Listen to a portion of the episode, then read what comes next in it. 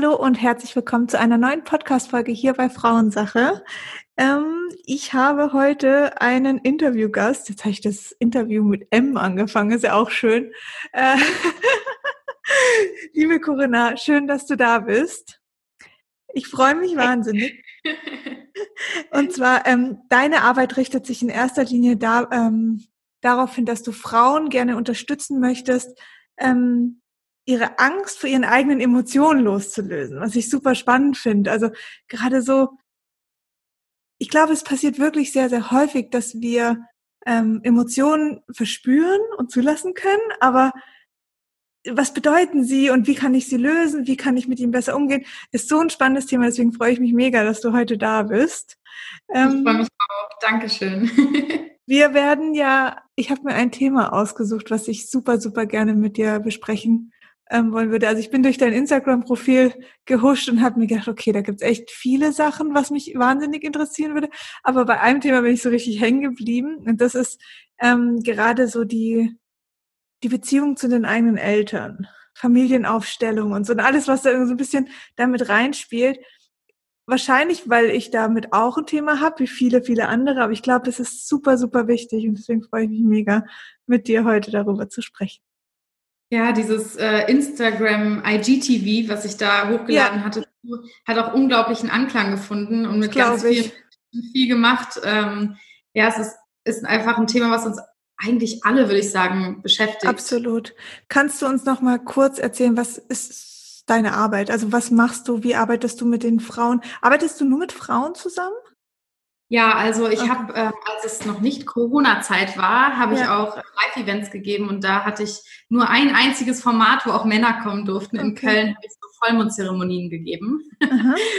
da ähm, ja, waren auch ein paar Männer dabei, aber sobald es um diese wirklich tiefe Arbeit geht, habe ich einfach das Gefühl, dass sich Frauen untereinander besser fallen lassen können und dass, dass Frauen sich noch mehr auch trauen, schambehaftete Themen mhm. zu offenbaren anzuschauen, weil viele Themen nun mal auch mit Männern sind ne? und ja. ähm, gerade Beziehungen auch da eine große Rolle spielen. Und ich glaube einfach, dass wenn Männer im Raum sind, es kann einen Einfluss haben, es kann keinen haben, ähm, aber es bringt einfach nochmal eine andere Energie rein. Und mhm. die Energie ist gar nicht unbedingt negativ, aber ich persönlich habe unglaublich viel mitgenommen, mich mit meinen, ja, mit Frauenfreundschaften zu beschäftigen mhm. und dieses wir halten uns gegenseitig, anstatt Konkurrenzkampf auszuüben, finde ich einfach so wichtig in unserer Gesellschaft momentan. Und deswegen habe ich ja was ganz, ganz Kraftgebendes aus dieser Arbeit mit eben ausschließlich Frauen gezogen und habe entschieden,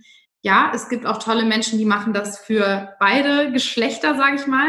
Ähm, und ich will auch gar niemanden ausschließen, so darum geht's mir gar nicht, sondern ich will mhm. eher diese Frauenverbindung und die weibliche Kraft stärken und glaube, dass wir damit auch wieder die Männer stärken. Mhm. Als wenn ich versuche einfach alles irgendwie zu bedienen. Und das ist einfach so, das hat sich so ein bisschen entwickelt und dann habe ich einfach entschieden, so, das ist es jetzt. und wie sieht deine Arbeit aus? Also machst du viel Online-Coachings äh, oder wie muss man sich das vorstellen? Also ich habe momentan ein Haupt-Mentoring-Programm. Da begleite ich momentan 15 Frauen bereits seit vier Monaten. Das ist so ein sechs Monats Intensivprogramm, ähm, wo auch eben Einzelmentorings dabei sind, alles online. Ähm, bisher jedenfalls. In der nächsten Runde wird es wahrscheinlich noch ein bisschen ähm, durch einen Live-Aspekt auch mhm. ergänzt, weil ich so gemerkt habe, dass das so die eine Sache ist, die so ein bisschen fehlt. Ja.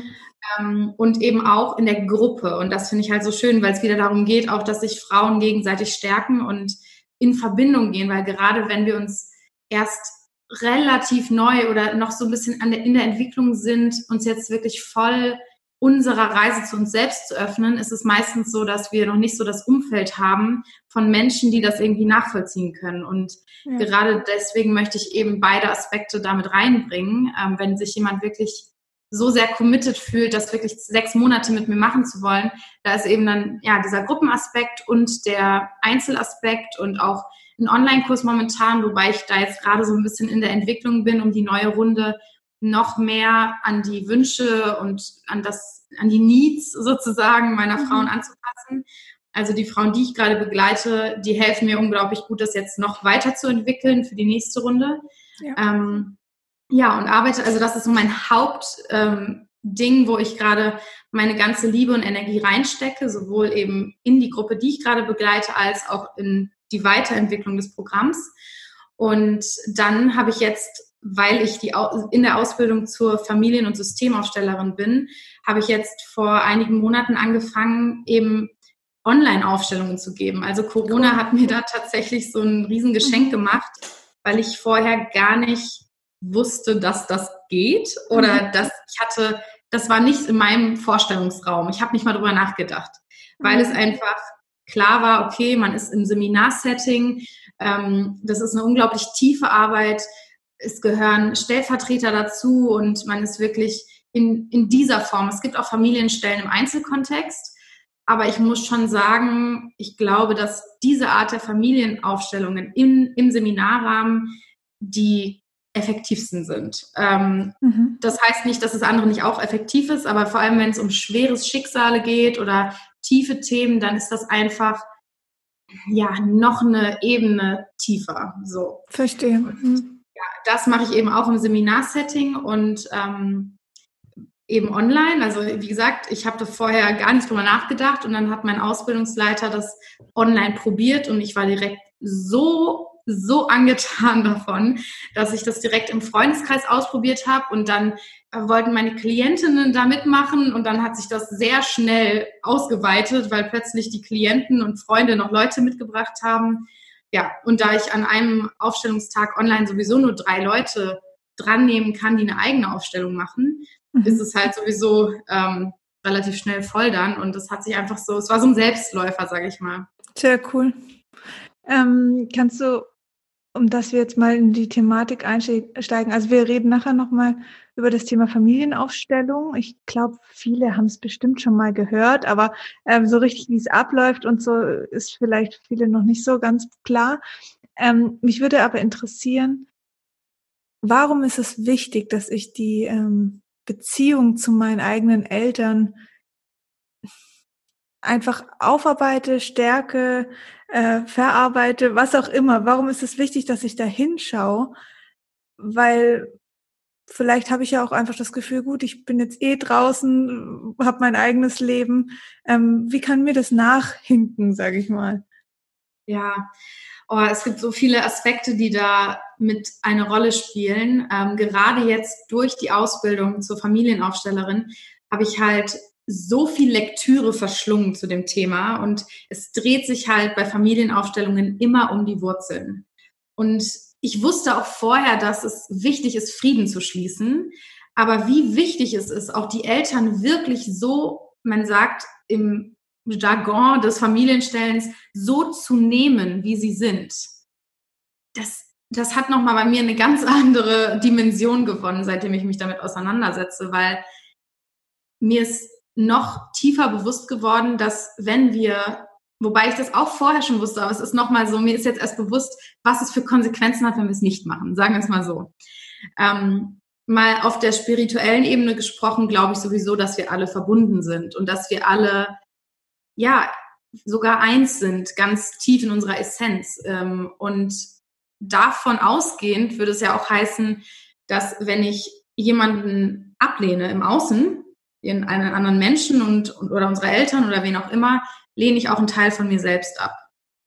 Und gerade in Bezug auf die Eltern ist es halt noch wörtlicher zu nehmen, weil wir mhm. einfach, wir haben zwar unser eigenes und wir sind unsere eigenständige Seele, aber wir, wir werden aus unseren Eltern geboren und wir sind, sie sind ein Teil von uns, wir sind ein Teil von ihnen. Und wenn wir sie ablehnen, dann hat das immer Konsequenzen in uns, weil wir da einen Unfrieden mit uns rumtragen.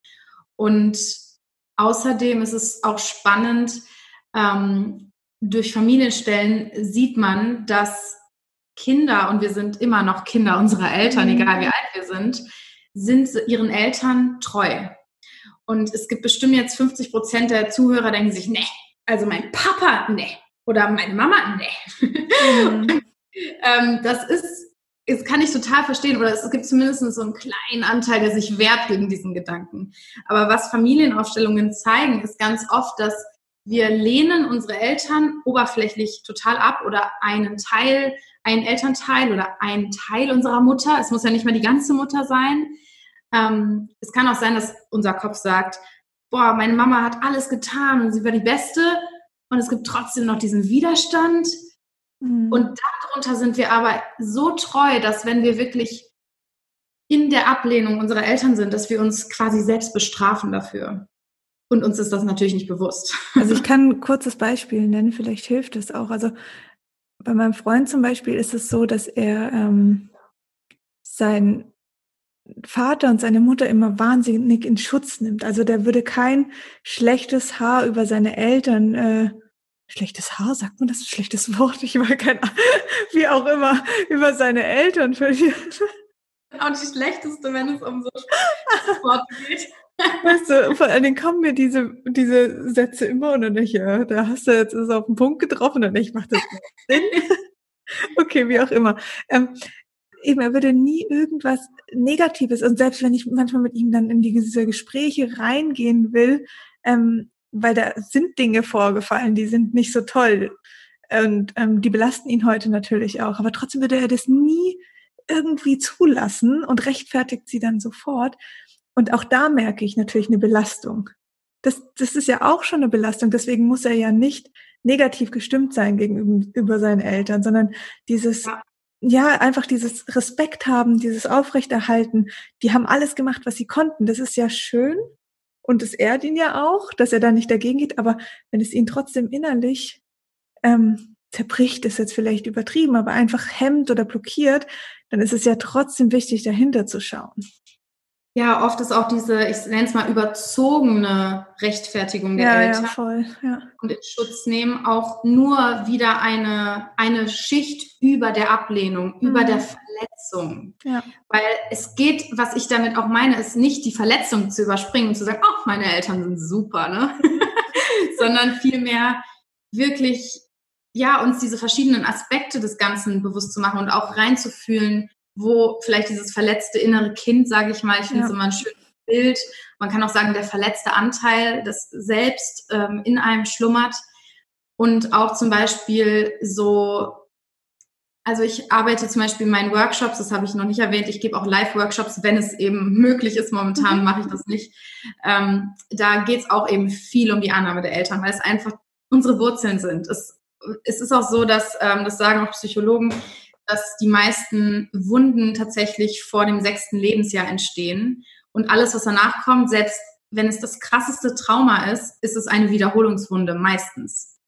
Ähm, und deswegen heißt es immer, lass uns zurück zu den Eltern gehen.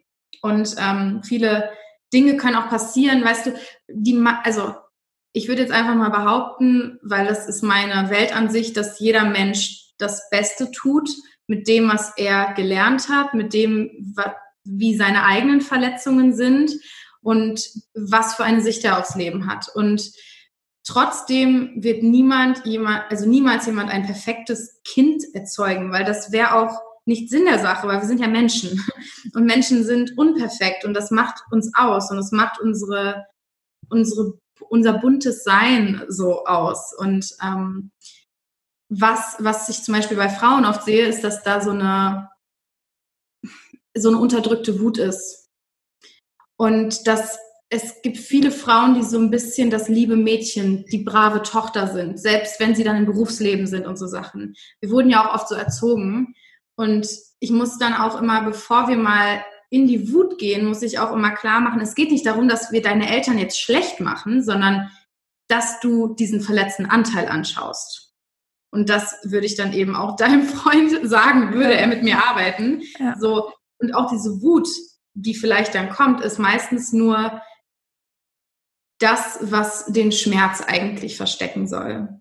Absolut. Und dementsprechend, ähm, ja, ist es ganz wichtig, diesen Anteil anzuschauen und dann aber zu sehen, okay, hier ist dieser verletzte Anteil, und hier ist aber die Liebe zu meinen Eltern. Und dann kann diese wahre Liebe freigesetzt werden. Egal, wie schlimm der Vater oder die Mutter war, egal, ob der Vater mit drei, wo wir drei Monate alt waren oder so, gegangen ist. Da, da ist so eine Liebe. Alleine dafür, dass sie uns das Leben geschenkt haben. Total. Ähm, wie würdest du jetzt mir zum Beispiel oder auch den Zuhörerinnen raten, ähm, dass ich erkennen kann, ob mein Thema, das ich habe oder mein Glaubenssatz, den ich in mir trage, irgendwie was mit meinen Eltern zu tun hat. Wie finde ich das heraus für mich? Hm, also eine Standardübung, die ich echt, also die mache ich auch selbst gerne, die einfach immer wieder super funktioniert bei allen möglichen Situationen, ist ähm, zwei Briefe zu schreiben. Ich habe dazu auch nochmal ein Erklärungsvideo, mein IGTVs auf Instagram, falls jemand sich das nochmal anschauen möchte. Ähm, aber kurz gesagt, würde ich empfehlen, wenn, wenn jetzt hier diese, diese Sache resoniert mit, mit einem von euch, dann, ähm, und ihr wisst vielleicht, okay, ich will mir mal Mama angucken oder ich will mir mal Papa angucken, die Beziehung zu denen, ähm, dann würde ich einfach mal einen Vorwurfsbrief schreiben. Und besonders wenn wir brave Mädchen sind, so ein bisschen nach außen, kann das erstmal super schwer sein. Und deswegen sage ich eben dazu, es geht nicht darum, dass das, was in dem Brief steht, dann richtig ist oder die mhm. Wahrheit ist, sondern das ist nur, dass der verletzte Anteil, der spricht. Ausschließlich. Und es gibt noch ganz viele liebende Anteile in uns, aber es geht nur darum, mal für einen Moment diesem Anteil freien Raum zu geben. Mhm. Und dann wirklich mal einen Vorwurfsbrief zu schreiben. Mhm. Die schambehaftetsten Sätze, die du jemals dieser Person gegenüber mal gedacht hast oder vers versucht hast zu unterdrücken, bring sie aufs Papier und den Brief schickst du auf gar keinen Fall ab. Sondern verbrennst ihn oder zerreißt ihn oder bewahrst ihn sicher irgendwo auf. Ähm, es geht nur darum, Klarheit über die Verletzung zu bekommen, die da ist. Ja. Und man kann da anfangen mit, liebe Mama, ich bin so wütend, ich bin so enttäuscht, ich bin so verletzt, weil. Und vielleicht ist es am Anfang noch so ein bisschen komisch und man fühlt es nicht so richtig, aber mach einfach mal weiter, stell den Wecker auf und schreib einfach jedes, also immer weiter, immer weiter, ohne drüber nachzudenken. Und da kommen wirklich viele Erkenntnisse hoch, viel Klarheit, viel, vielleicht kommt auch Verletzung, vielleicht kommt erstmal Wut, vielleicht kommt unter der Wut Trauer, vielleicht kommt Enttäuschung, vielleicht kommt Einsamkeit. Und möglicherweise reicht es dann für den Tag mit diesem Brief, aber wenn es danach schon so richtig frei sich anfühlt, dann im Nachhinein einen Dankbarkeitsbrief zu schreiben. Und ja. Dankbarkeitsbrief an die Mama zu schreiben beispielsweise und das eben abzurunden mit der Liebe und dann wieder in die Liebe zu gehen, weil es geht nicht darum, dass der erste Brief die Wahrheit ist. Es ist nur der verletzte Anteil, der ganz lange nicht gesehen wurde. Total. Ja, es ist mega spannend. Ich, immer in solchen Situationen versuche ich natürlich sehr zu reflektieren, wie habe ich das erlebt und ich also mir ist vieles sehr bewusst, was zwischen meinen Eltern in Kombination mit mir passiert ist. Und da ist auch einiges passiert, definitiv. Ähm, was ich halt so spannend finde, du bist halt natürlich ganz viele Jahre als Kind, ähm, erlebst du das so und das ist deine Normalität, das ist deine Wahrheit. Und dann gehst du irgendwie gefühlt in die Welt raus, eventuell weil du eine eigene Wohnung hast, weil du zum Studieren irgendwo hingehst, weil du einen Partner hast. Und dann merkst du plötzlich, oh mein Gott, äh, es geht anders oder du eckst halt an. Ähm, ja. und, oder, und dann kommen halt die ersten Themen. Und dann zu realisieren, dass das eben deine Wahrheit einfach oder die Wahrheit deiner Eltern im, im Normalfall war oder das einfach, was sie selber halt mitbekommen haben von ihren Eltern und du eigentlich ja halt so stark geprägt bist von so vielen Glaubenssätzen, von so vielen Themen, die deine Eltern vor deiner Geburt nicht lösen konnten und sie mitgenommen haben ähm, in deine Erziehung, in die Entwicklung deines Charakters, deiner, deiner Persönlichkeit, ähm, das finde ich dann schon krass. Und ich glaube, da bekommen viele wirklich wie so eine Wand vors Gesicht geknallt, weil sie dann denken, oh mein Gott, was ist eigentlich mit mir? Und dann kommt, dann kommt ein Problem nach dem anderen und irgendwann siehst du gar nicht mehr, äh, was da passiert, aber du musst, bist ja du stehst ja mitten im Leben, du musst in deinem Job gut sein, du musst in deiner Beziehung irgendwie gut sein, dann willst du vielleicht selber Mama werden, dann bist, wirst du nochmal konfrontiert mit all diesen Dingen. Und das finde ich schon sehr, sehr krass. Aber wir haben erst dann irgendwie diese Möglichkeit, weil davor leben wir ja wie in unserer kleinen Welt und so ist es halt einfach. Ich hatte zum Beispiel immer ein Verantwortungsbewusstsein für meinen Vater. Also ich habe alles gemacht, was er einfach wollte, einfach, dass es ihm gut geht. Und es war eine völlige Fehlkonstellation, weil ich eher sozusagen der Elternteil von meinem Vater war und nicht ich das Kind. Und das war ganz, ganz typisch. Das, ach, das ist so im, im Familienstellenjargon, ich, ich, ich, ich für, mein Gott, jetzt, jetzt fällt es mir nicht ein, ne? ich für dich, nee, ich statt du, irgendwie sowas. Mhm. Naja, auf jeden Fall geht es darum, dass wir sozusagen uns über unsere Eltern stellen und wir Total. als Kinder nur, noch, nur mal diesen Perspektiven-Shift zu schenken, weil wir fühlen uns ja fast nobel. Also es ist ja fast so ein bisschen was, ja, ich tue das ja nicht für mich, sondern ich tue das für ja. den Papa. Mhm. Aber das, das kann uns davon abhalten, wieder in unsere Kinderrolle zurückzugeben. Mhm. Aber im Endeffekt maßen wir uns an, uns über unsere Eltern zu stellen. Und damit tun wir unserer Kinderseele unglaublich weh, ja. weil wir die Kraft abschneiden, die von unseren Eltern zu uns fließt, wenn wir in der richtigen Ordnung stehen, sozusagen, wenn wir energetisch gesehen unter unseren Eltern stehen, ohne jetzt weniger wert zu sein, aber einfach, sie waren zuerst da. Mhm. Und sie haben uns das Leben geschenkt. Und deswegen können wir auch dieses, diese fließende Energie des Lebens annehmen. Es muss nicht ausgeglichen sein wie in einer Beziehung geben und nehmen, mhm. weil wir geben wieder unseren Kindern. Und das ist eine natürliche Ordnung, die gesund ist. Und ähm, ja, wir tun uns damit nicht gut, aber wir tun unserem Papa damit auch nicht gut, weil es ist ja, als würdest du unterbewusst sagen, ja, Papa, du bist nicht stark genug, ich mache das für dich. Ja, das ist ein Rollenspiel, das da passiert und keiner kann mehr in sein Potenzial und in seine Kraft kommen. Und ich muss ehrlich sagen, also mein Vater ist dann unerwartet verstorben. Das heißt, ich könnte gar nicht sagen, wie lange hätten wir dieses Spiel so getrieben. Wie weit wäre das gegangen? Und für mich war der Tod die einzigste Chance, mich davor, davon wirklich zu lösen. Und selbst das habe ich nur geschafft, weil ich da aktiv hingeschaut hätte. Sowas kannst du auch über den Tod hinaus mit dir tragen, nur weil der Mensch nicht mehr da ist. Weiter, weil du richtig. denkst dir dann, oh, Papa hätte das gewollt. Genau, richtig. Ich enttäuschen, wenn ich das nicht ja. mache. Und das hat, ich konnte das wirklich nur, weil ich dann diese Last abgeworfen habe und dann da hingeschaut habe und ge gemerkt habe, okay, was ist hier eigentlich schiefgelaufen die ganze Zeit? Ähm, natürlich ist es mir dann ein Ticken, also jetzt mal abgesehen von dem ganzen Trauer und dem Schmerz, aber es ist mir natürlich leichter gefallen, weil er nicht mehr akut in meinem Leben war und mich gefordert hat. Und ich konnte das nur drehen in, durch den Tod, weil ich gesagt habe, jetzt kann er das erste Mal Papa sein. Von da oben. Ja. Und ist ja. für mich da und beschützt mich und ähm, ich kann mich auf ihn verlassen. Und das hat mir geholfen. Aber ich ja. wüsste nicht, wie, wie es weitergegangen wäre, wenn, wenn dieser Tod nicht passiert wäre. Dann hättest weil, du eine Familienvorstellung gemacht. Hundertprozentig. ja, aber irgendwann, es ist wirklich, ich, manchmal frage ich mich auch, hätten wir überhaupt noch Kontakt?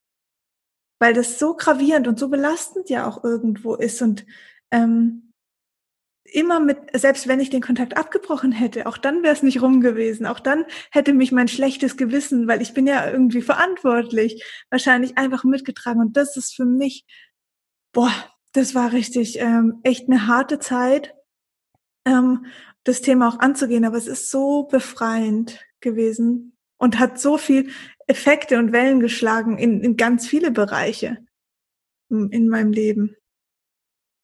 Wahnsinn. Ähm, okay, ich mich würde jetzt doch noch das Thema ähm, Familienaufstellung interessieren. Kannst du da mal so ein bisschen erklären? Ja, also es ist wirklich so schwer in Worte zu fassen, weil ich erzähle das, weißt du, ich habe es jetzt schon tausend Leuten versucht zu erklären. Und jede einzelne Person, die dann in einem Seminar von mir sitzt, sagt danach, boah, ich habe mir sowas von gar nicht vorstellen können. Ich hatte gar keine Vorstellung davon. Oder ich habe gedacht, das wird nicht funktionieren. Oder ich hatte Angst, dass ich das nicht kann. All diese Themen sind einfach super typisch. Deswegen, ich rate jedem, der irgendwie so ein kleines, so eine Neugierde verspürt oder eine Resonanz spürt, kommt einfach mal in ein Online-Seminar als Zuschauer slash Stellvertreter, ich erkläre gleich, was das ist, ähm, und schaut es euch einfach mal an, mit eigenen Augen. Ähm, das ist eine ganz, ganz günstige und schöne Weise, es einfach mal kennenzulernen. Ähm, und im Endeffekt, ich erkläre jetzt mal die Online-Aufstellungen, weil es das ist, was ich eben vorwiegend mache. Und zwar, wenn du in ein Seminar von mir kommst, dann sind da bei Zoom dann äh, 13 bis 15 Leute oder sowas, alle mit ihren kleinen Bildchen. Und an dem Tag machen dann drei Leute zum Beispiel an dem Tag machen dann drei Leute zum Beispiel eine eigene Aufstellung und ähm, dann wird so sein, dass ich erst eine Meditation anleite und danach fühlt sich meistens alles schon ein bisschen entspannter und haben das Gefühl, oh, ist sehr voll ähm, die schöne Atmosphäre. Auch die Aufstellungen mache ich momentan für Frauen. Ähm, vielleicht irgendwann öffne ich es mal, aber auch da habe ich das Gefühl, dass es ein sehr schönes, eine schöne Möglichkeit ist, um sich auch noch mehr fallen zu lassen ähm, mhm. als Frau mit den schambehafteten Themen vielleicht auch oder ganz tiefen Traumata. Ähm, genau, und dann laufen ja drei ab Aufstellungen ab und zuvor mache ich immer während des Seminars ein kleines Vorgespräch mit der ersten Person dann zum Beispiel, die dran ist und ähm, finde so ein bisschen gemeinsam raus, wo ist die Energie am mhm. stärksten, was stellen wir wirklich jetzt auf. Und dann ähm, ganz klassisch zum Beispiel, die Beziehung zur Mutter ist nicht so gut und ähm, irgendwie kann man die Liebe nicht zulassen oder die Liebe fließt nicht oder da ist ganz viel Wut oder sonstiges. Und dann gucken wir, was ist der Wunsch? Was wünschst du dir? Was würde passieren, wenn das jetzt alles sich aufgelöst hätte? Wie würdest du dich fühlen? Und dann stellen wir zum Beispiel den Wunsch auf, die Person, die aufstellen will, den Klienten, Mutter, Vater und dann vielleicht die Blockade beispielsweise. Und aufstellen heißt, äh, die Person sucht sich dann echte Menschen aus, die im Seminar als Zuschauer und Stellvertreter sind und fragt, hey, würdest du meine Mutter darstellen? Und du kannst natürlich immer Nein sagen. Das finde ich ganz wichtig, vor allem für Leute, die sich noch gar nicht so richtig trauen zu sagen. Es geht nicht darum, dass du dann das machen musst, sondern eher, es ist ein Privileg. Es ist eine große Ehre, das mal zu erleben, aus den Augen eines anderen Menschen gucken zu können und andere Dinge zu fühlen. Das erweitert den eigenen Horizont so groß und so toll. Außerdem ist es oft nicht zufällig, welche Rollen ausgewählt werden. Ne? Häufig ähm, hat es auch was mit einem selbst zu tun. Es kann teilweise so intensiv und heilsam sein, wie wenn man eine eigene Aufstellung gebucht hätte und man war eigentlich nur Stellvertreter. Und ähm, online ist das Spannende dann, dass ich eben noch eine zweite Kamera auf ein Systembrett leuchte, wo dann wie so Spielfigürchen stehen und dann wählt der Klient auch noch von den Spielfigürchen Leute aus oder Knöpfe und Figuren aus, die dann die Parteien darstellen. Und das ist einfach dient dazu, dass wir wissen, wie die Personen und Anteile zueinander stehen, aber reinfühlen und gucken, hm, was, was hat sich in mir verändert, welche Impulse sind da, wie empfinde ich den anderen Personen gegenüber, das machen dann eben die echten Menschen. Mhm. Und ich hätte mir wirklich nicht vorstellen können, dass es so gut online funktioniert. Das ist Wahnsinn. Ich finde sogar, wenn man Klient ist, weil ich war schon jetzt in allen Positionen auch online, finde ich es fast noch intensiver, weil ich die ganze Zeit alle Gesichter sehe und noch viel mehr in der Aufstellung bin, als wenn ich in so einem Seminar mir das von außen angucke.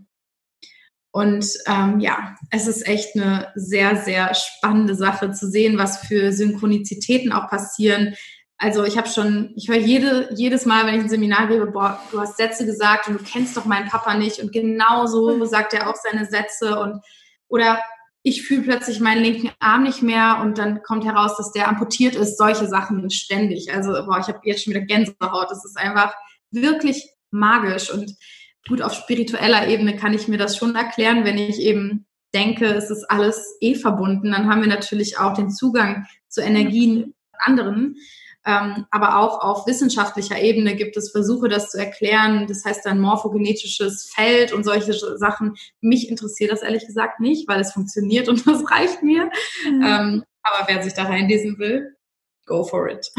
Das ist, ähm, ich glaube vor allen Dingen auch, also jetzt, wo du so das erzählst, macht das auch so viel Sinn, weil ich mir denke, klar kann man natürlich auch irgendwie in der Situation, wenn du was, wenn du gerade wieder das Thema hast mit deinen Eltern, ähm, sich da versuchen, da irgendwie zu wehren oder zu schauen, wie geht's mir. Aber ich glaube, dieser Moment ist so intensiv und es werden so viele Sachen getriggert in dem Moment in deiner Person, dass du eigentlich gar nicht mehr richtig handlungsfähig bist, sondern einfach nur noch funktionierst, so wie du die letzten Jahre halt funktioniert hast.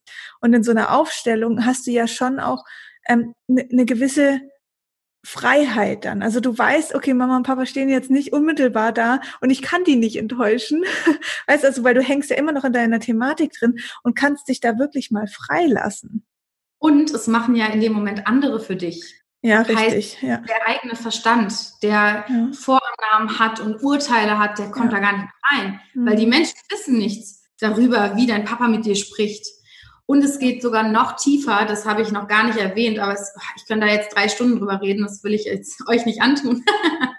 ähm, und das Spannende ist, dass ich frage dann auch am Anfang immer ab, gibt es irgendwelche Schicksale in, dein, in deiner Ahnengeschichte? Ganz, ganz oft ist es so, dass wir Schicksale tragen und wir wissen nichts davon, von Menschen, die wir nie getroffen haben oder von Fehlgeburten, die zum Beispiel ignoriert und nicht bearbeitet wurden von unseren Urgroßeltern oder, Ur, äh, oder Großeltern. Also man soll jetzt nicht sechs äh, Generationen zurückgucken, sondern irgendwie höchstens vier oder allerhöchstens fünf. Aber so bis zu den Urgroßeltern, würde ich mal sagen, frage ich meistens ab. Und noch weiter hinten wissen wir meistens auch nicht, meistens auch nicht mehr so viel. Ne? Ähm, aber wirklich so Abtreibungen oder Kinder, die ihre Eltern verloren haben, Schicksalsschläge wie ich habe meine Schwester im Autounfall verloren und das ist dann bei der Oma gewesen und die hat aber sich mit dem Schmerz nicht konfrontiert. Mhm. Dann kann es so sehr, sehr, sehr gut sein, dass zum Beispiel du dann ähm, dir nicht erlaubst zu leben und mhm. das Gefühl hast, alles geht schief und du, du hast keinen Erfolg in der Liebe, du hast keinen Erfolg im Beruf und du identifizierst dich mit dieser verstorbenen Schwester deiner Oma zum Beispiel ähm, und erlaubst dir nicht zu leben, weil diese Schwester nie einen Platz bekommen hat, energetisch. Ich habe das mal erlebt ähm, in einer Meditation in meiner Kinderwunschzeit, weil ich einfach gewisse Themen noch auflösen wollte. Ähm, da hat sich für mich rausgestellt, das war das mit das Abgefahrenste, was ich je erlebt habe, dass ich ähm, anscheinend in den ersten Wochen, wo ich in dem Bauch meiner Mama war, eine Zwillingsschwester gehabt Ganz häufig, ja. Hatte oder irgendwie, also wirklich, und wow. das war so krass und ich kann das wirklich auch gar nicht richtig wiedergeben, was ich da erlebt habe in dieser Meditation. Es war aber so real und es war so für mich plötzlich klar, was da alles äh, natürlich ähm, dann im Nachhinein für mich resultiert hat. Ähm, und dass ich eigentlich sie die ganze Zeit gebraucht hatte als Zwillingspart, um mir ähm, den Push zu geben, den Mut. Also das war so meine Antreiberin. Und dann hat die mich plötzlich allein gelassen, weißt du? Und diese Blockade, die hat sich so festgesetzt bei mir, dass ich das Gefühl hatte, das hat mich mein ganzes Leben begleitet. Und allein das zu wissen, weil das kann ich ja mit meinem normalen Verstand nicht herausfinden, einfach so. Das kann auch, auch meine Mutter wusste das nicht, weil das eben in den ersten Wochen war. Das ähm, siehst du ja nicht sofort, außer du bist irgendwie gleich. Genau. Und ähm, das war für mich aber so, also ich habe diese Erklärung einfach gebraucht. Es ging gar nicht darum, dass ich dann noch viel lösen musste, sondern das war meine Lösung. Ich habe einfach diese Erklärung gebraucht. Du meinst, ja. Das war richtig das krass. Oft so, dass wenn zum Beispiel ein Geschwisterchen verstorben ist oder wirklich ein Zwilling im Bauch, von dem die mhm. Mutter vielleicht nicht mal was weiß, dass dann ähm, wie so ein Ich erlaube mir nicht zu leben, weil wieso ich und nicht du ja. entsteht. Und ja, dieses Zwillingsgeschwisterchen braucht seinen Platz. Und das mhm. heißt, es leben muss, sondern es muss einfach im Herzen ja. den Platz bekommen Total. dürfen.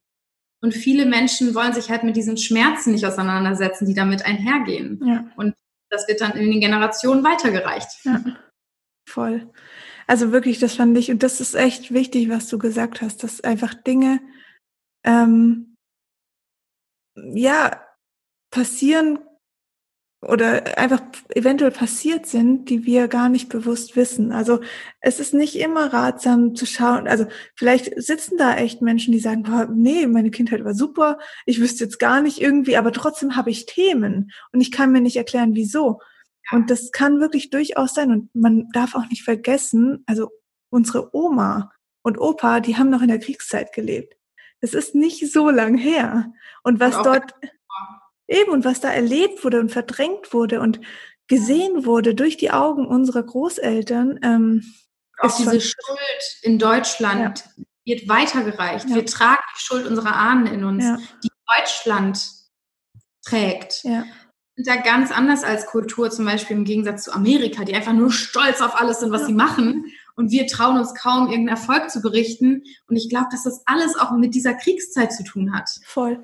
Und vielleicht auch noch kurz aus der hormonellen Welt. Ähm, ich bin ja jetzt schwanger und das Mädchen in mir hat ja schon Eizellen. Das heißt, ich trage ja schon mein Enkelkind in mir. Ja, also auch, das, das darf man echt nicht unterschätzen. Also was das für eine, ja, ich sag's mal ganz mies, eine Rattenschwanz wird sich drehen. Aber das ist einfach krass. Und ähm, das ist, war ja dann bei meiner Oma und mir genauso, als sie mit meiner Mama schwanger war. Und so sowas und wie gesagt, das ist die Kriegszeit gewesen. Das es war eine ganz andere Situation, wie wir heute kennen. Ähm, und dann wundern wir uns, warum fühlen wir uns so? Warum, woher kommt diese Emotion? Ja, und was ich auch super gern noch sagen mag zu der Aussage, die du gerade getroffen hast, weil ich damit auch oft schon konfrontiert wurde. Mhm. Hey, ich hatte doch eine tolle Kindheit, wieso ja. habe ich diese Traumata? Auf der einen Seite, ja, kann es sein, dass wir Sachen noch von den Ahnen mittragen, aber es gibt auch viele, viele Sachen, die wir als sehr unbedeutsam bewerten würden, die aber für ein kleines Kind, ein Säugling oder ja. für ein ungeborenes Kind sehr traumatisch sind. Ja. Zum Beispiel gibt, ist es auch ein ganz typisches Beispiel, zum Beispiel, du, jetzt habe ich Beispiel ganz oft gesagt, du hast ähm, irgendwie bist zu früh gekommen und bist eine Woche im Krankenhaus gewesen und deine Eltern durften dich nicht besuchen, mhm. weil es früher noch nicht so war. Das ist ein Trauma. Das mhm. ist das ist eine, ein, eine Ablehnung. Es wird wie eine große, tiefe Ablehnung erfahren. Und die Eltern können die besten Intentionen gehabt haben und mhm. trotzdem hast du Traumata. Deswegen auch für dich nochmal als Schwangere, ich weiß, du weißt es bestimmt auch selbst, aber es geht nicht darum, das Kind vor jedem Trauma so fernzuhalten. Wir, mhm. wir werden alle nicht perfekt sein. Und ich glaube mhm. auch, Kinderseelen suchen sich ihre Eltern aus und damit auch die Traumata, die sie erleben werden. Mhm wäre doch auch langweilig, wenn wir so ohne jedes Päckchen auf die Welt kämen. Ja. Was wir dann machen mit unserem Leben? Also ich glaube, es gehört zum Menschsein einfach dazu. Total, absolut. Wie lange dauert so eine Familienaufstellung? Also online ein bisschen länger als offline, einfach weil es ein bisschen logistisch noch mehr zu tun gibt mit ich verschiebe Figuren. In, Im Raum ist es so, dass eine Person einfach läuft. Mhm. Oder am Anfang gibt es noch ein bisschen mehr zu erklären, aber eine Aufstellung je nach Komplexität, das kann ich vorher auch nie einsehen oder vorhersehen, dauert zwischen 45 Minuten und anderthalb Stunden, würde ich sagen. Ähm, bei mir meistens mit Vorgespräch so ein bis anderthalb Stunden online. Mhm. Offline kann es noch ein bisschen schneller gehen, so halbe bis Stunde, halbe Stunde okay. bis Stunde. Ja. Also das ist auf jeden Fall eine Empfehlung von dir, dass du sagst, hey, äh, schaut euch das mal an, auch wenn nur als Teilnehmer und Beobachter, um einfach zu gucken, wie fühle ich mich damit? Auch so viel über die Bewegung der Seele. Mhm. Du lernst unglaublich viel übers Leben, wenn du mhm. ähm, dir sowas mal anschaust oder alleine so dieses Privileg, dass du in die intimen ja, Szenarien einer Familie reinschauen darfst. Ne? Und deswegen mache ich am Anfang auch immer so ein kleines Versprechen, dass jeder in der Meditation sich selbst gibt, dass das alles sicher bleibt in diesem Raum. Ja. Ne? Weil es natürlich super intime Themen sind und ich gebe mir ganz viel Mühe oder ich erschaffe da diesen sehr sicheren Raum unter den Frauen. Ähm, mhm. Es ist auch wirklich sehr schnell da. Das ähm, haben auch alle gesagt, die bisher so dabei waren, dass es so ganz schnell so eine Intimität gibt. Mhm. Und ja, und für jeden, der eben so neugierig ist, ist es halt eine tolle Möglichkeit, um es einfach mal kennenzulernen. Voll. Hast du trotzdem noch ähm, Tipps für uns, gerade wenn, ja, wenn einfach Situationen sind, wo man, ich meine, diese Enttäuschung zum Beispiel von den Eltern, die können ja anhalten. Das muss ja nicht immer nur sein, dass es einmal passiert ist, sondern immer wieder, wenn ich dann so nach Wochen zu meiner Mutter fahre, dann kann so eine Situation wieder entstehen. Und eigentlich habe ich mich irgendwie drauf gefreut, aber dann war es eben doch eine gewisse Art und Weise oder Reaktion meiner Mutter, die, wo ich sofort merke, okay, wow, da komme ich wieder ins Muster wie kann ich in so einer Situation damit umgehen? Also wie kann ich, weil du ja auch am Anfang gesagt hast, es ist wichtig, diese Dinge der Eltern zu akzeptieren. Aber wie schaffe ich das? Ja, also es ist wirklich, ähm, ne, ich spreche mich davon überhaupt nicht frei. Mhm. Ich nehme ständig meine eigene Medizin. Was ich ganz, ganz hilfreich finde, wenn ich zum Beispiel weiß, okay, ich fahre jetzt für diesen Tag oder fürs Wochenende zu meiner Mutter oder zu meinem Vater ich setze vorher eine Intention zum Beispiel. Also vor allem, wenn ich weiß, okay, da sind, ist viel Potenzial für Muster. Das heißt, wenn ich dann im Auto sitze, bevor ich reingehe, atme ich dreimal tief durch, vielleicht auch fünfmal und gehe wirklich so ein bisschen in diese Liebe rein und manchmal, wenn es wirklich ein großes Thema für jemanden ist, ne? also es könnte auch schon reichen, dass du einfach sagst, ich bin heute entspannt und konzentriere mich auf die Dankbarkeit, die ich meiner Mutter gegenüber habe. Das kann schon reichen. Wenn du aber ein großes Thema mit dieser Person hast, wen auch immer, kann ich wirklich empfehlen, mal zu visualisieren, wie es denn ablaufen könnte. Und damit meine ich jetzt gar nicht, welche Worte werden gesagt, sondern wie möchtest du dich fühlen? Weil wir sind ja in einer Beziehung. Das heißt, wir haben 50 Prozent des Anteils daran, wie, wie etwas abläuft. Und auch wenn wir manchmal gerne die Verantwortung abschieben, alles meine Mutter, die ist nervig und immer hat diesen Satz gesagt und sagt immer wieder diesen Satz oder grätscht mir immer wieder in die Privatsphäre oder was auch immer. Wir sind 50 Prozent dieser Beziehung und ich würde sogar sagen, wir kreieren unsere Situation. Wir mhm. erleben nur, was wir noch brauchen, um etwas zu lernen. Also wenn wir im Inneren was auflösen, kann es erstaunlich schnell gehen, wie sich plötzlich Situationen im Außen entwickeln, obwohl wir kein Wort gewechselt haben mit der Person vorher mhm. oder so. Mhm. Also es ist wirklich unser Theaterstück, was wir sehen. Und die, diese Eigenverantwortung ist sehr machtvoll, kraftvoll und mhm. dann wirklich zu visualisieren, wie möchte ich mich fühlen und in die Dankbarkeit zu gehen für die Sachen, die wir schätzen an dieser Person, an, an dem Elternteil. Und ähm, in der Situation selbst, ja, wir, wir dürfen einfach grundsätzlich an unserem Bewusstsein arbeiten und nicht so sehr schnell in diese Reaktion gehen. Ja. Das ist ein Prozess, das ist nichts, was über Nacht passiert. Und es ist auch ganz wichtig, dass wir, wenn wir erstmal am Anfang stehen und noch nicht so bewusst merken, wenn wir reagieren, müssen wir es wirklich mit einer Freude, dürfen wir es mit einer Freude begrüßen, wenn wir es im Nachhinein merken. Weil mhm ist wie so ein kleines Kind, das, ähm, das sich irgendwas traut und dann kriegt es einen drüber. Und dann traut es sich das nicht mehr. Und dieses kleine Kind, das sich traut, ist die, das Bewusstwerden unseres Musters. Mhm. Heißt, wenn wir diese Bewusstwerdung fast feiern oder dankbar dafür sind oder sagen, hey cool, ich habe es gemerkt, dann traut sich dieses Kind immer schneller und immer mehr sich zu zeigen, ja. die Bewusstwerdung die kommt immer schneller dazu. Und oft ist es dann, bei mir ist es mittlerweile so, dass ich in den meisten Situationen schon, bevor ich reagiere, das Bewusstsein habe, das triggert mich gerade. Und manchmal kann ich dann, gut, bei manchen Menschen kann man das vielleicht nicht sagen, aber bei meiner Mutter könnte ich einfach sagen, Mama, das triggert mich gerade. Oder ich fühle mich so und so, wenn du das sagst. Oder einfach tief durchatmen oder und fragen, wie meinst du das gerade genau? Oft filtern wir auch einfach mhm. nur ne, so aus dem, was wir denken, was sie jetzt meint und sind dann wütend auf etwas, was gar nicht komplett der Realität entspricht, sondern eher unserer eigenen Interpretation dessen. Ja, das ist so ein Ping-Pong-Ball. Also ich, beide Rollen rutschen dann ja automatisch in die Vergangenheit zurück. So, also du, es ist ja nicht immer noch deine Mutter, sondern du bist ja immer noch das kleine Kind wahrscheinlich für deine Mama oder dein Papa. Ähm, und das ist natürlich dann immer, deswegen kann es mit Eltern gerade oder auch mit Geschwistern so schnell zu Reibereien kommen, wie jetzt mit Freunden zum Beispiel. Weil da ist ja so viel äh, Ablauf und Verhaltensmuster schon etabliert, ähm, was dann ganz schnell geht. Und ich glaube wirklich, und ich erkenne es auch bei mir, dass ich ganz oft schon in so eine Situation so reingehe. Und jetzt zum Beispiel in der Schwangerschaft läuft es mit meiner Mutter blendend, weil ich einfach eine andere Haltung habe.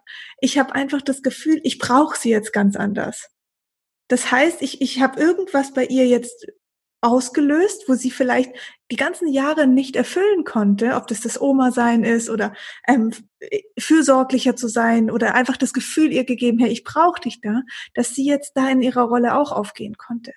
Ja. Und das ist echt schön, wirklich. Das geht natürlich wenn ich jetzt vier Tage dort bin, dann kann das auch zu viel werden wieder, aber das ist auch in Ordnung. Also du musst ja nicht mit deinen Eltern wochenlang leben oder Urlaube machen und so. Wenn das klappt, wunderbar, aber das, du hast, darfst dich ja immer wieder auch in dein eigenes Leben zurückziehen. Aber halt nicht mit diesem, boah, ich gehe jetzt dahin, verliere meine komplette Energie und muss mich dann erstmal in meinem eigenen Zuhause wieder auftanken und habe dann noch ein schlechtes Gewissen, dass ich jetzt wieder, dass es jetzt wieder Streit gab, weil jetzt sind sie ja alt und und das kommt ja alles irgendwie, dann Schuldgefühle kommen ja danach oft meistens. Ja, und du hast da einen wichtigen Punkt genannt, dieses sich zurückziehen können wir auch während des Aufenthalts bei unseren Eltern ja. machen. Das ist ganz, ganz sinnvoll, eine Runde spazieren gehen, Total. wenn es im Haus kein Zimmer gibt, was ja. Ruhe hat. oder uns in unser eigenes Zimmer zurückziehen, wenn das möglich ist.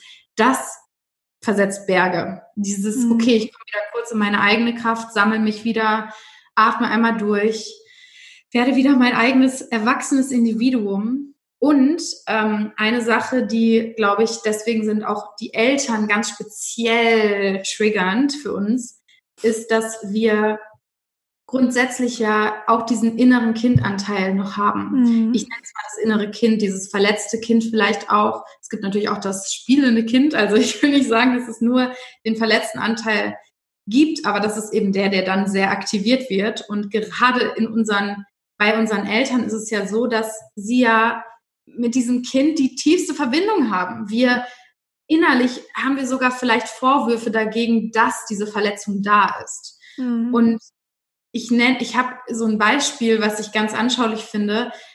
Es ist, als wären wir gerade frische Mutter eines Neugeborenen. Und dieses Neugeborene ist unsere, in unserem Arm und das ist unser inneres Kind und wir sind die erwachsene Version unserer selbst. Und immer wenn unser geborenes, äh, neugeborenes Kind schreit, wir, wir Menschen, wenn wir noch nicht in unserem tiefen Reifungsprozess in die, in die Eigenverantwortung gegangen sind und vielleicht noch viel Ablenkung suchen, wenn Emotionen kommen oder viel beschuldigen und ja, eher diese, diese Schuld bei anderen suchen, dann ist es, als würden wir auf dem Alexanderplatz stehen und jedem Menschen, der uns entgegenkommt, dieses, diesen Säugling in die Hand drücken wollen. Es schreit, nimm es doch, nimm es doch.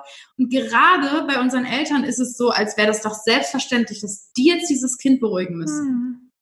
Aber wir sind eben keine Kinder mehr. Und es kommt der Punkt, ja, unsere Eltern haben Fehler gemacht, so wie alle Menschen Fehler machen. Mhm. Und es kommt der Punkt, an dem müssen wir einfach Eigenverantwortung übernehmen, wenn wir Frieden fühlen wollen. Wir können auch natürlich mit den Vorwürfen leben, aber es, es kommt wieder zurück, zu uns zurück, negativ in dem Sinne.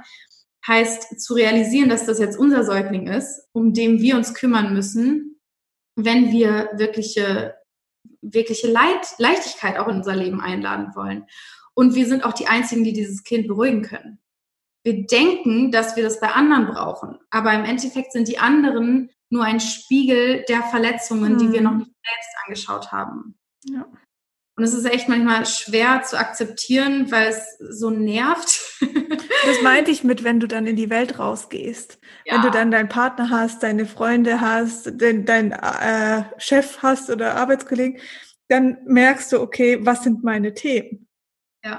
Und das ist, das kann schon sehr wehtun und das macht aber das Leben ja einfach sehr schwer, wenn man da nicht angeht, weil die Menschen werden immer wieder den Spiegel herhalten.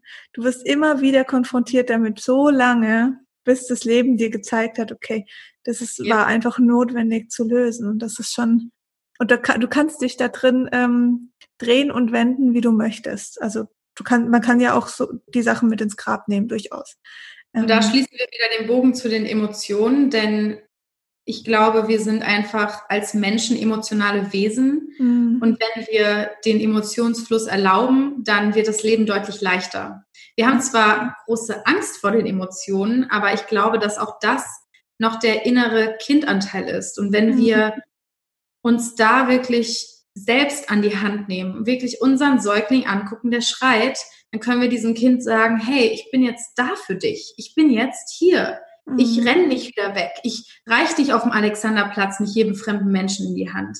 Und dieses äh, den Säugling weggeben, damit meine ich Alkohol, Drogen, Essen, Sex, Netflix, alles, was wir machen, um bloß nicht die Verletzung anzuschauen. Ja. Und es ist super anstrengend, diesen Säugling ständig Leuten in die Hand zu drücken und ihn noch lauter schreiend wieder zurückzubekommen. Richtig. Es, tut zwar weh, den Säugling anzugucken, aber irgendwann beruhigt er sich und dann ist es viel leichter. Und es kann sogar leicht werden, während der Säugling schreit, weil wir irgendwann wissen, auch das vergeht. Mega. Richtig, richtig spannend. Ich habe noch eine letzte Frage an dich. Ähm, bemerkst du bei deinen Kursteilnehmerinnen ähm, in diesem Zusammenhang auch körperliche Beschwerden, die sich dann eventuell lösen? Also siehst du da Zusammenhänge? Auf jeden Fall, gerade auch Familienaufstellungen sind wunder, wunderbar, um sich auch körperliche Symptome anzugucken. Man kann auch statt seine Familie zum Beispiel Rückenschmerzen oder eine Krankheit aufstellen und einfach schauen, was möchte dieses Symptom sagen? es geht dann gar nicht darum, okay, lass es uns so schnell wie möglich beseitigen, sondern eher, ich glaube wirklich, dass unser Körper so das Warnschild unserer Seele ist, wenn wir einfach nicht hingucken ja. und uns so ein bisschen immer wieder auf unseren Weg bringen möchte. Und ja, dass es uns einfach ein Spiegel unserer Seele ist. Und die Aufstellungen zeigen den Ursprung und die Tiefe der Botschaften, der Seele, der, das, was gesehen werden will. Und deswegen liebe ich diese Arbeit auch so. Und generell, ähm, ja, sind ganz, also in meinen Augen sind sogar alle körperlichen Symptome irgendwie verbunden mit der Seele. Also ich habe zum Beispiel jetzt ein paar Wochen lang Fußschmerzen gehabt und ich habe sogar so ein Buch, das ist von Louise L. Hay, ich weiß nicht, ob du sie kennst. Mhm. Das ist so ein Duden, du mhm. guckst Symptom nach. Ich habe zum Beispiel Fuß gesucht und dann stand mhm. da Fußballen und dann hat es genau mein Thema beschrieben gerade. Und ich war so, ja klar, okay. Und zwar irgendwie Fußballen war sowas wie Angst vor der Zukunft und Angst, das Leben zu nehmen, wie es gerade ist. Und es war genau mein Thema. Und dann hat sie noch so eine tolle Affirmation dazu geschrieben. Ich nehme das Leben spielerisch. Und ich war so, ja, ich brauche das Leben spielerisch. und ja, das ist, also es ist echt ein wunderbarer Spiegel unserer Seele. Und wie heißt es, der Titel des Buchs? Ich glaube, heile deinen Körper. Ich kann es dir später schicken, du kannst es dann verlinken. Mache ich gern, ja. Ich glaube, das ist sehr interessant. Ja, genau. Ja, schön. Ich danke dir so sehr für diese Antworten und ähm, ich finde es unfassbar wichtig, da hinzuschauen und wenn du was verändern willst, also wenn du merkst, ich möchte so nicht mehr, ich möchte Beschwerden loswerden, ob emotional, körperlich, dann muss man hinschauen. Das ist ganz, ganz wichtig. Und auch wenn man gerade davor Angst hat, das ist einfach ähm, die Lösung, die danach kommt und diese Befreiung, die ist unbezahlbar. Also das ist wirklich echt so, so wichtig, weil es wird immer wieder kommen, immer wieder kommen. Vielen, vielen Dank. Wenn wir dich jetzt finden wollen, was ich, äh, wo ich schwer von ausgehe, ähm, wo, wo muss man dich suchen, wo kann man dich finden? Ja, erstmal vielen Dank, dass ich hier sein durfte und ja, das, was mich bewegt, hier auch teilen durfte, weil es, ich macht mir eine Riesenfreude, einfach darüber zu sprechen. Das, das merkt wahrscheinlich man. gemerkt. Ja, ist mega schön. Ja, die Zeit verfliegt. Ähm, ja, also das Einfachste, wo man auch alles immer von mir sieht, ist eben Instagram, at mhm. Corinna Kehl, einfach nur mein Name durchgeschrieben. Und ähm, wir haben ja auch gemeinsam schon einen Podcast für meinen Podcast aufgenommen. Ja. Also wenn ihr habt, noch mehr tief in diese Themen, spirituelle, ja, Spiritualität, aber auch Sinn und Eltern und Annahme, Loslassen, Emotionen zu erfahren. Ich habe sowohl Solo-Episoden als auch tolle Gäste auf meinem Podcast Sinnfragen mit Corinna Kehl. Also wenn ihr Sinnfragen eingebt, müsste das kommen. Und ja, ich glaube, das ist, sind die beiden wichtigsten Kanäle. Voll der schöne Titel. Sinnfragen. Oh, gut. Ähm, super, ich verlinke das, deine Webseite auch. Da findet man bestimmt auch mehr zu der Familien. Immer, ne? Ich, ja, ja. ich habe die schon seit Oktober und ich sage nie, dass ich eine Webseite habe. Ja, corinnakehl.com. Sehr gut. Und da findet man was über das, ähm, über die Aufstellung. Ja, die Aufstellungen, Live-Events. Ähm, ich cool. aktualisiere gerade für die nächsten Projekte und sogar auch meinen Podcast. Also da findet ihr auch alles. Jetzt. Sehr cool. Ich danke dir, Corinna. Vielen, vielen Dank. Dankeschön. Und alle da draußen, danke euch fürs Zuhören und ich freue mich natürlich auch über eine Fünf-Sterne-Bewertung, wenn euch die Folge gefallen hat oder der Podcast allgemein. Damit ähm, könnt ihr mir wirklich eine sehr, sehr, sehr große Freude machen. Ich sag's nicht so oft, aber jedes Mal ähm, wenn ich auch wieder in anderen Podcasts höre, das ist einfach so wichtig, auch diese Podcasts zu bewerten. Ja, ähm, weil gefunden zu werden. Richtig, das hilft uns wahnsinnig. Und ähm, also wenn ihr ein paar Sekunden Zeit habt, dann würde mich das wahnsinnig freuen. Vorausgesetzt, euch hat natürlich die Folge oder auch der Podcast allgemein gefallen. Ähm, ja, vielen Dank fürs Zuhören, vielen Dank für das Thema, liebe Corinna. Und ich würde sagen, wir wünschen euch da draußen noch einen schönen Tag. Tschüss.